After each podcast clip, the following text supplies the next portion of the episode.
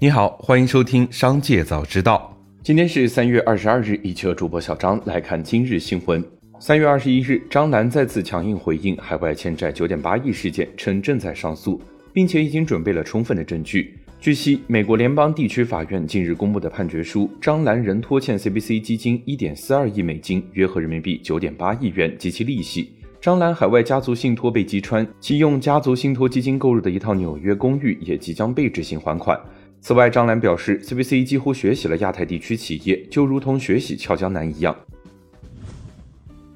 三月二十日下午，金融信息服务同花顺在杭州召开年度股东大会。该公司二零二二年实现规模净利润十六点九一亿元，同比下降百分之十一点五一，拟每十股派发现金红利二十五元。合计派发现金红利总额约为十三点四四亿元。现场多位投资人连环追问同花顺核心员工持股平台上海凯世奥信息咨询中心有限合伙面临的补税争议，需要补缴税款或高达二十五亿元。股东质疑同花顺为何未进行披露？补税风波是否会对上市公司及股价造成影响？后续是否需要减持股份来缴税？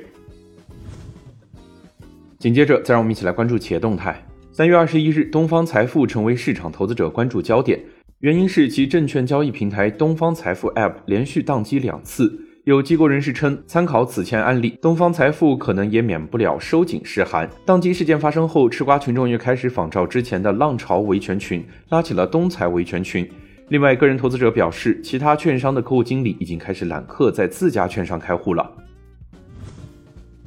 二十一日消息，一汽大众推出全系优惠补贴。此次优惠，一汽大众并没有给出官方统一优惠价格，转而采用终端经销门店限时优惠补贴措施，单车限时至高补贴五万元，优惠截止日期为二零二三年三月三十一日。上周，上汽大众也针对全系车型推出限时优惠政策，活动优惠总额高达三十七亿元，单车限时优惠同样为最高五万元。洛阳一公司员工丁某在工作中突发疾病不幸身亡，老板田某以保险理赔为由向员工家属索要户口本、身份证、病历和死亡证明等，伙同陈某向保险公司提供虚假申报材料，最终拿到一百万死亡赔偿金，却对员工家属谎称未投保成功，只给了家属九万元。二零二三年一月，家属知道实情后报警，经调查，民警确定这是一起典型的保险诈骗，目前已依法对犯罪嫌疑人田某、陈某采取刑事强制措施。并将九十余万元赃款全部追回。近日，比亚迪推出智能手表的消息引发热议。三月二十一日，比亚迪方面表示，消息属实，是四月要上市销售的车用精品。目前，部分车主在试用比亚迪汽车 App 里有相应的发布。吉利汽车 CEO 桂生月表示，吉利目前全面向新能源转型的战略非常清晰，各品牌都有各自明确的定位分工。其中成立不到两年的极客，目前已经取得了亮眼的表现。其作为吉利新能源布局的先行部队，主攻豪华电动车市场，将带领集团加速转型。领克主攻中高端电动车和新能源市场，吉利品牌则主要覆盖大众化电动车和新能源市场。桂生月指出，吉利坚守战略定力，品牌全面向心的工作扎实进行，未来发展值得期待。紧接着，再让我们一起来关注产业消息。据科尔瑞地产研究中心监测，由于房地产住宅项目2022年领取销许速度放缓，新推案减少，全国商品房狭义库存竟不增反降，超过六成的典型城市狭义库存同比下滑。不过，部分城市楼市成交量下滑幅度过大，但土地出让的回调力度不足，楼市总体库存去化形势依然严峻，广义库存量仍在攀升。国家统计局数据显示，我国商品房待售面积已经突破了六点五万亿平方米，现有待售面积足够一千六百多万人居住。